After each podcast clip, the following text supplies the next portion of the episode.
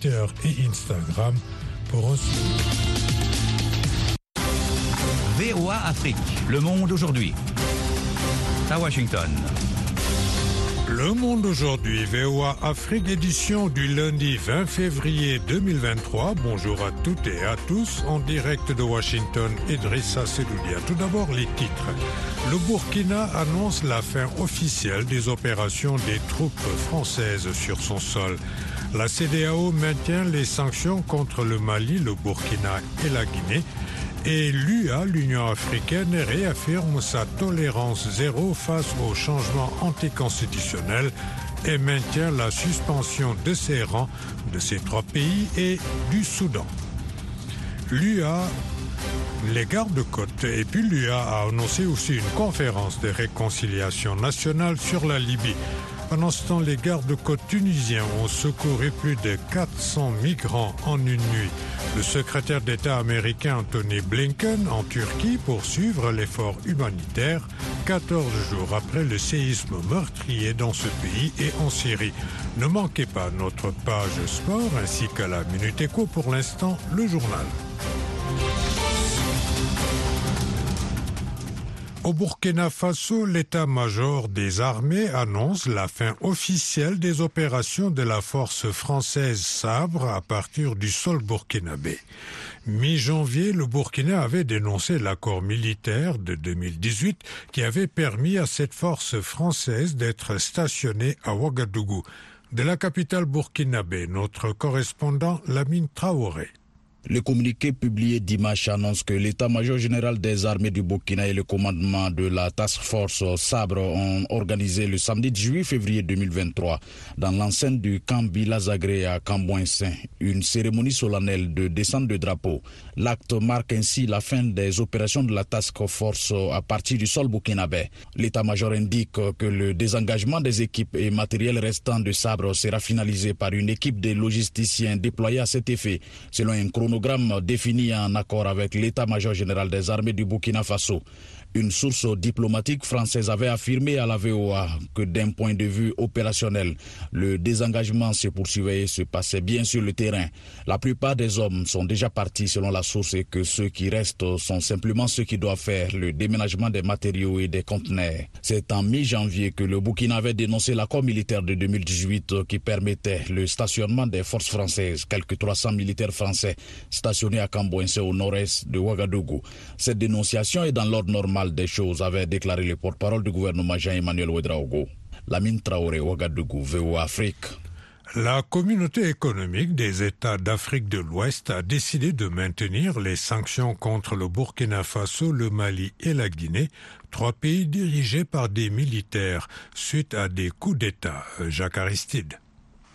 La CDAO a également imposé des interdictions de voyage aux membres du gouvernement et d'autres représentants du Mali, du Burkina et de la Guinée, d'après un communiqué paraffé par le chef de l'État bissau-guinéen, Oumaro Sissoko Mbalo, l'actuel président du bloc ouest-africain, après une réunion tenue samedi lors du sommet de l'Union africaine dans la capitale éthiopienne. Les trois pays avaient été suspendus par la CDAO après les prises de pouvoir par des militaires en 2020, 2021 et 2022, le Mali et la Guinée avaient en outre été soumis à d'autres mesures punitives, en partie levées depuis. Bamako, Conakry et Ouagadougou avaient demandé le 10 février dernier la levée de leur suspension de la CDAO, mais également de l'Union africaine, déplorant les sanctions imposées. Le retour à l'ordre constitutionnel est théoriquement prévu en 2024 au Mali et au Burkina, alors qu'il est programmé en 2025 en Guinée. Pour sa part, l'Union africaine, qui a conclu dimanche son sommet annuel à Addis Abeba, a réaffirmé sa tolérance zéro face aux changements anticonstitutionnels de gouvernement et a maintenu la suspension de ses rangs du Burkina Faso, du Mali et de la Guinée et du Soudan. La démocratie doit être protégée et s'enraciner et l'Union africaine demeure intransigeante contre toute accession non démocratique au pouvoir, a martelé Bankole Adeo, le commissaire de l'UA aux affaires politiques, à la paix et à la sécurité. L'UA a également annoncé travailler à l'organisation prochaine d'une conférence de réconciliation nationale sur la Libye qui se tiendra sous l'égide du comité de haut niveau de l'Union africaine présidé par le chef de l'État congolais, Denis Sassou. C'est ce qu'a déclaré Moussa Faki Mahamat, président de la commission de l'UA. Par ailleurs, l'ANC au pouvoir en Afrique du Sud a jugé encourageante l'expulsion d'une diplomate israélienne du sommet de l'Union africaine à Addis Abeba qu'Israël a dénoncé comme un acte grave en accusant Pretoria d'être complice Gabi Dorsil. Sharon Barley, directrice générale adjointe du ministère israélien des Affaires étrangères pour l'Afrique, a été escortée hors du sommet il y a deux jours. Israël a accusé l'Iran d'être derrière cette action qualifiée de grave avec la complicité de l'Afrique du Sud et de l'Algérie. Israël doit étayer ces accusations, avait rétorqué dès samedi Vincent Magwenya, porte-parole du président sud-africain Cyril Ramaphosa, présent au sommet, lequel s'est clôturé hier en Éthiopie. Dans un communiqué, l'ANC, le Congrès national africain, qui compare Israël à un État d'apartheid, a apporté un soutien clair à cette expulsion qui vise, selon lui, à contrecarrer une tentative d'empêcher le sommet de l'UA d'examiner un rapport sur la question d'accorder ou non un statut d'observateur à Israël. La question est sensible au sein de l'UA. Lors de son dernier sommet l'an dernier, le bloc continental n'avait pu conclure les pourparlers sur l'accréditation controversée d'Israël en tant que pays observateur, l'Algérie et l'Afrique du Sud s'y étant particulièrement. Maurice est en alerte à l'approche du cyclone tropical Freddy avec des vols annulés et des transports publics interrompus. Les services météo ont émis un avertissement de cyclone de classe 3 avec des rafales de vent jusqu'à 300 km heure. Freddy se déplace à une vitesse d'environ 30 km à l'heure. Il représente une menace directe pour l'île, indique l'avertissement, prédisant des conditions cycloniques dans l'après-midi susceptibles de provoquer des inondations côtières. Les gardes-côtes tunisiens ont annoncé dimanche avoir secouru 423 migrants en une seule nuit au large de leur côte et déjoué 16 tentatives d'immigration illégale par voie maritime vers l'Europe. Il s'agit de 71 Tunisiens et 352 ressortissants de pays d'Afrique subsaharienne précise leur communiqué. La Tunisie, dont certaines portions de littoral se trouvent à moins de 150 km de l'île italienne de Lampedusa, enregistre très régulièrement des tentatives de départ de migrants vers l'Italie. VOA Afrique à Washington, vous êtes à l'écoute du monde aujourd'hui. Le chef de la diplomatie américaine, Anthony Blinken, s'est rendu hier en Turquie où il a rencontré son homologue Mevlut Cavusoglu deux semaines après le séisme meurtrier du 6 février pour lequel Ankara a indiqué arrêter la majorité des recherches Jacques Aristide. Quand on voit l'étendue des dégâts, le nombre d'immeubles, le nombre d'appartements, le nombre de maisons qui ont été détruites, il va falloir un effort massif pour reconstruire et nous nous engageons à soutenir cet effort, a déclaré le secrétaire d'État américain. Nous ajoutons 100 millions de dollars pour venir en aide à ceux qui en ont désespérément besoin, a indiqué Anthony Blinken.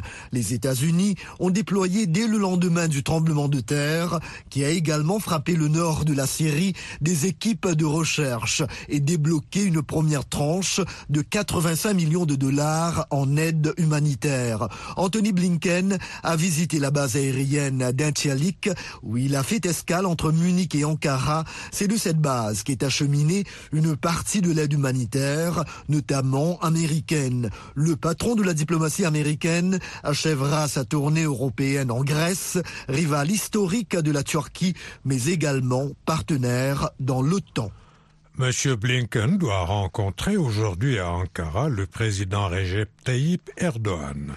La Corée du Nord a affirmé avoir tiré lundi deux missiles capables, selon elle, d'une attaque nucléaire tactique pouvant détruire entièrement des bases aériennes dites ennemies. Il s'agit du deuxième tir nord-coréen en 48 heures après le lancement samedi d'un de ces ICBM missiles balistiques intercontinentaux les plus puissants en réponse à un exercice militaire prévu par Washington et Séoul à la demande du Premier ministre japonais Fumio Kishida, le Conseil de sécurité des Nations Unies se réunira en urgence mardi après-midi à New York.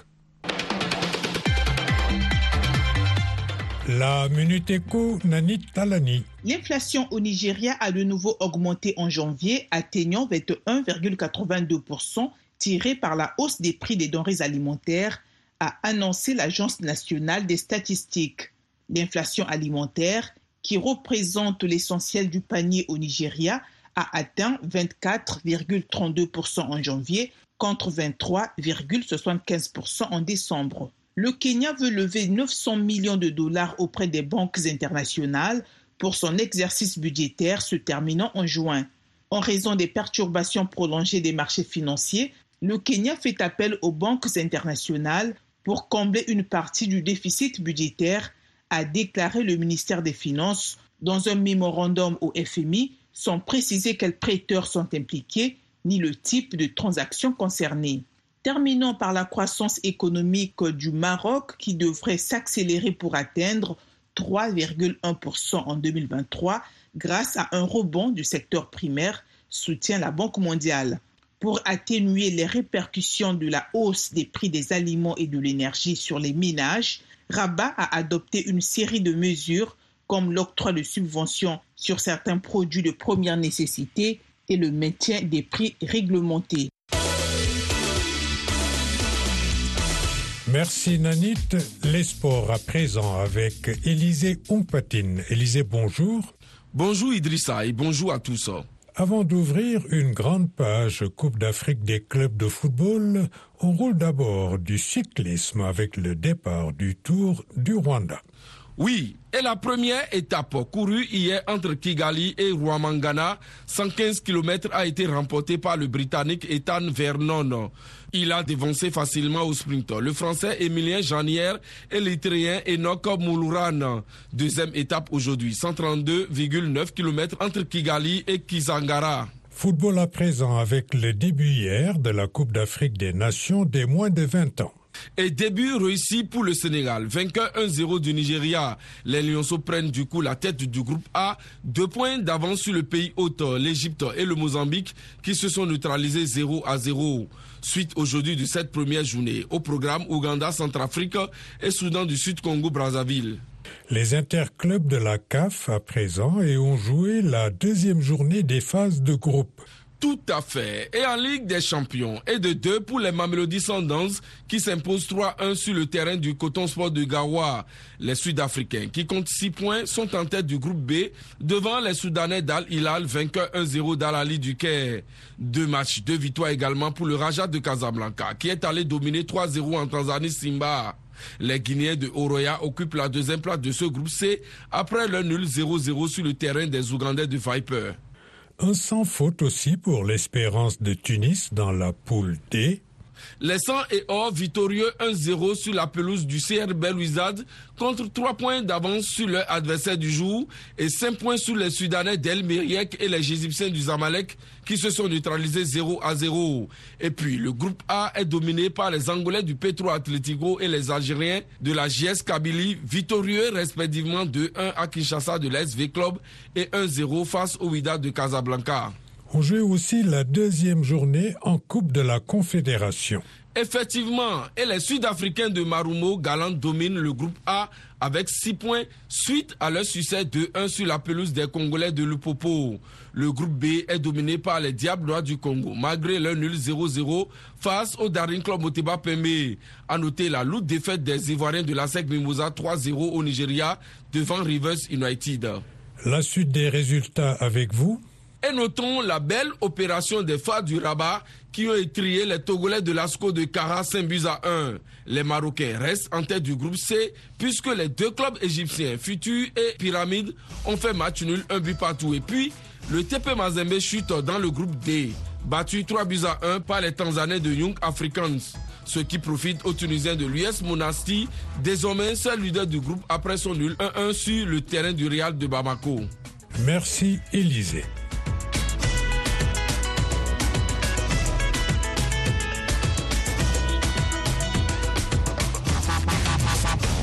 Le monde aujourd'hui, VOA Afrique. De nouveau avec vous, Idrissa Sedoudia. Nous passons maintenant à nos dossiers du jour. Au Nigeria, la campagne pour la présidentielle et les législatives de ce 25 février s'intensifie. Plus de 93 millions d'électeurs nigérians se rendront aux urnes pour élire un nouveau président pour remplacer l'actuel président Mohamedou Buhari, empêché par la Constitution de se représenter. Le point sur le déroulement d'une campagne menacée par des problèmes de sécurité avec notre correspondant Gilbert Tamba.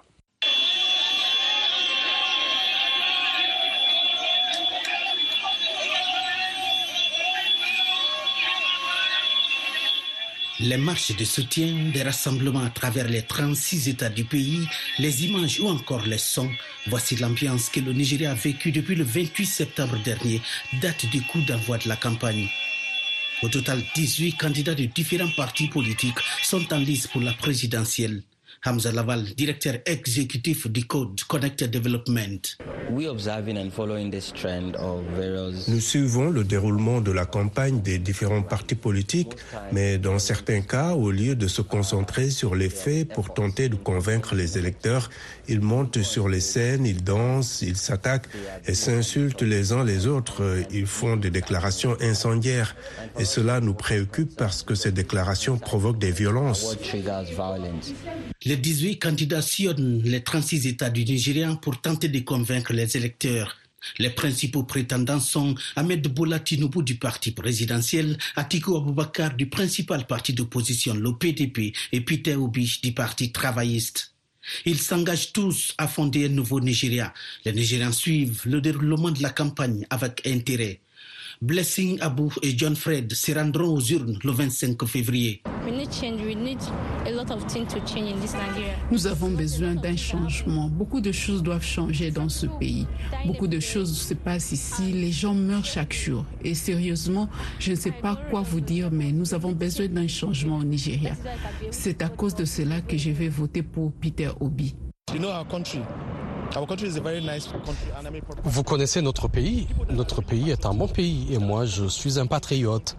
Les gens qui sont réellement patriotes, qui viennent dans le pays pour servir le pays, je me demande s'ils vont leur donner la chance parce que ce pays est à genoux. Une campagne marquée par des violences et des attaques entre partisans des principaux partis politiques dans certains endroits. L'accord de paix signé par les dirigeants des 18 partis politiques et leurs candidats à la présidence pour la tenue de l'élection dans un climat paisible a été violé à plusieurs reprises, suscitant des inquiétudes quant à la tenue de l'élection, selon la Commission nationale pour la paix. Malgré tout, certains évitent de parler de menaces et affirment que l'élection se tiendra à la date prévue, comme le souligne Greg Odougou, analyste. Il y a des gens, des groupes qui veulent que ces élections se tiennent et ils font tout pour faire respecter ça. Donc, cela veut dire qu'il y aura certainement des poches de troubles dans certains endroits, mais cela ne va pas affecter la crédibilité et l'organisation paisible de l'élection. Pour la première fois, un candidat issu d'une troisième force politique gagne du terrain et il constitue une véritable menace pour les deux grands partis qui ont toujours dominé la scène politique nigériane, le All Progressive Congress, APC au pouvoir, et le principal parti d'opposition, le People's Democratic Party, PDP. Les responsables de la CENI affirment que le scrutin de 2023 sera plus transparent avec l'introduction du transfert électronique des résultats et d'une technologie d'identification biométrique des électeurs connue sous le nom de BIVAS dans les bureaux de vote pour réduire la fraude électorale. Gilbert Tamba pour VOA Afrique, Abuja. VOA Afrique en direct de Washington. En République démocratique du Congo, lancement depuis jeudi dernier des opérations d'identification et d'enregistrement des électeurs dans l'est du pays, plus précisément dans la région de Beni dans la province du Nord Kivu. Contraintes de s'inscrire loin de leur zone de résidence, certaines personnes déplacées espèrent que ce processus s'accompagnera d'une opération de sécurisation. Le point avec Zanem Netizaidi, notre correspondant dans la région.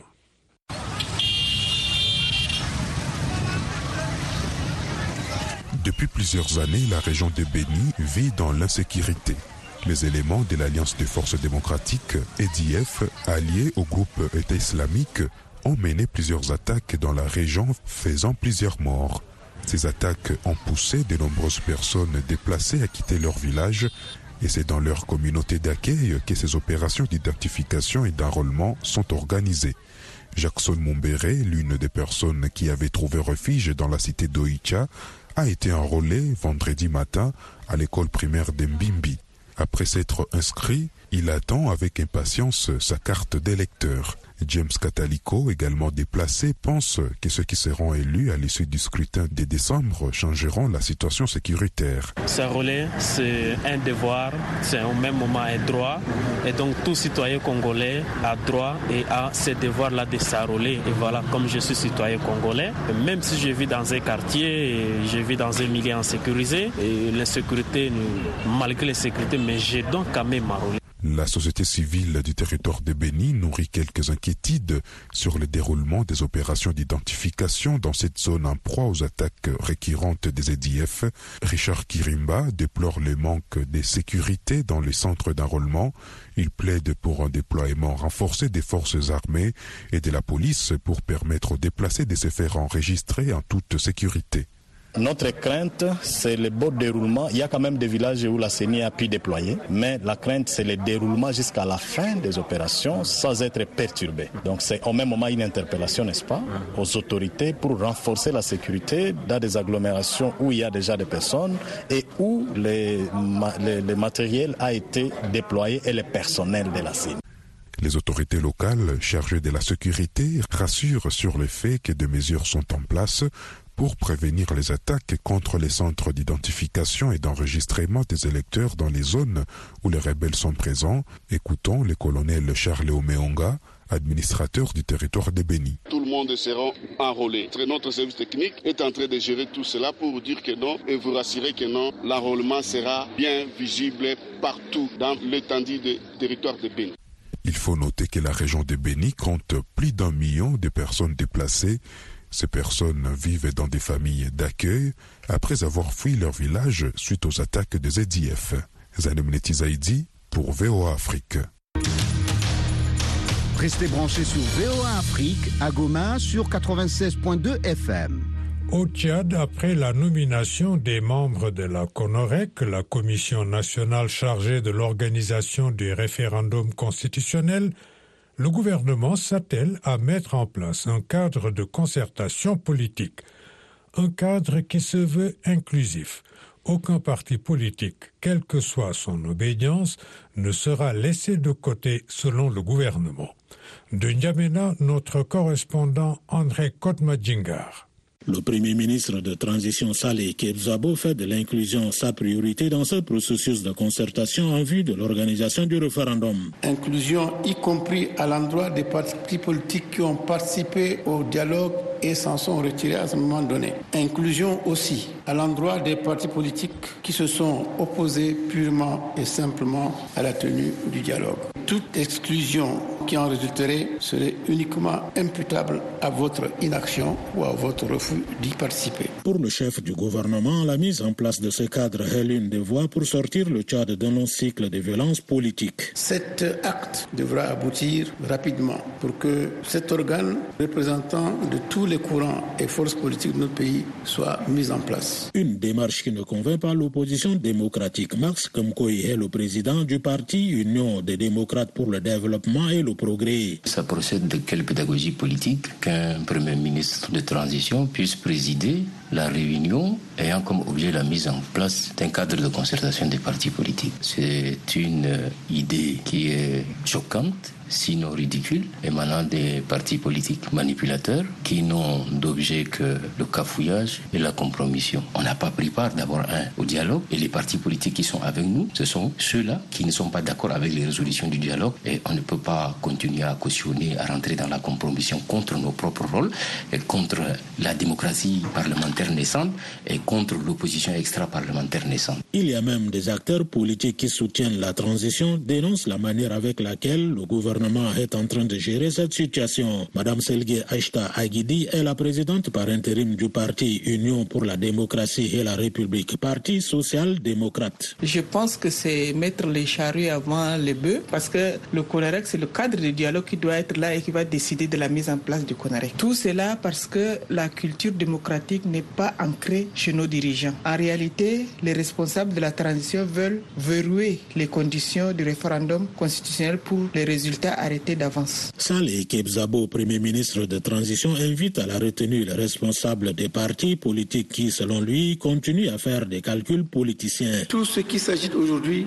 il s'agit pour rien du tout. Il faut que nous sachions tourner la page pour que dès maintenant on s'organise pour que tout ce qu'on va faire de nouveau soit frappé du sceau de l'indépendance, de la neutralité, de l'engagement pour la transition et qu'on se départisse de toutes les anciennes habitudes qui ont amené le pays là où nous sommes aujourd'hui. Les acteurs politiques et de la société civile qui ne se retrouvent pas dans la mise en place de la commission nationale chargée de l'organisation du référendum constitutionnel dans son format actuel et du cadre de concertation des partis politiques en cours entendent mener des actions dans les jours à venir pour amener le gouvernement à revenir sur sa décision. André Kordomadingar Njamena pour VOA Afrique.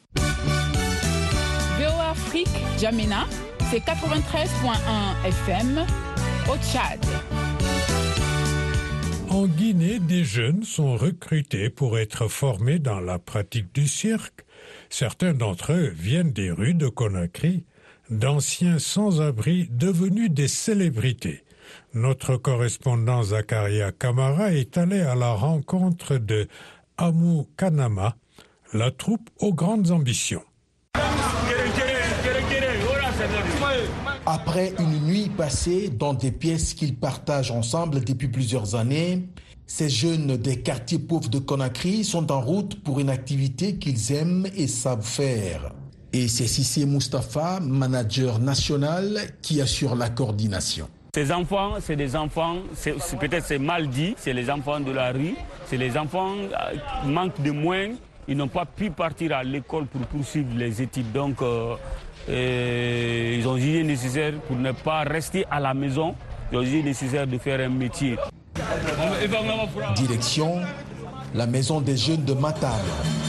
Plus de 50 jeunes, danseurs, acrobates, contorsionnistes, percussionnistes se retrouvent ici pour des créations. Mustapha Kamara, chorégraphe et metteur en scène. Le cirque, euh, c'est très important et c'est très difficile à faire. Et il faut être attentif.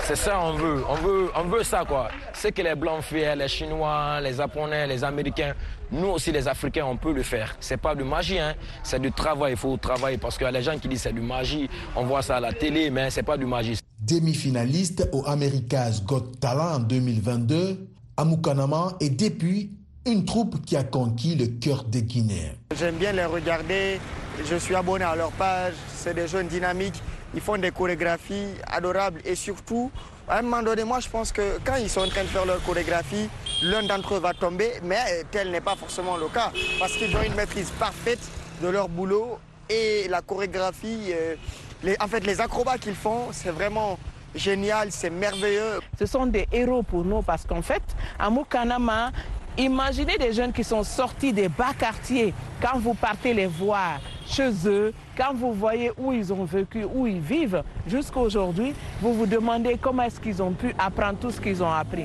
Et ces jeunes sont incroyables, franchement incroyables. Les jeunes artistes ont des projets, mais ils n'ont pas les moyens de leurs ambitions. Le chorégraphe Mustafa Kamara explique. On a plein de projets à faire en Guinée ici. Euh, on veut construire notre propre école qui, est en cours, qui est à Maferia. Et bientôt, à la grâce de Dieu 2024, on va essayer de faire plein de choses là-bas.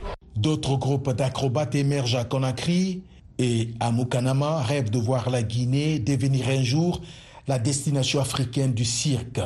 Zakaria Kamara pour VO Afrique, Conakry. Voilà, c'est tout pour cette édition matinale du Monde. Aujourd'hui, VOA Afrique, merci de l'avoir suivi. Au micro, Idrissa Sedoudia, à la mise en onde de Fatouma Kalala Alimassi. À la console, Kelvin Fowler. Rendez-vous sur notre site internet voaafrique.com et nos pages Facebook, Twitter et Instagram pour un suivi de l'actualité 24 heures sur 24.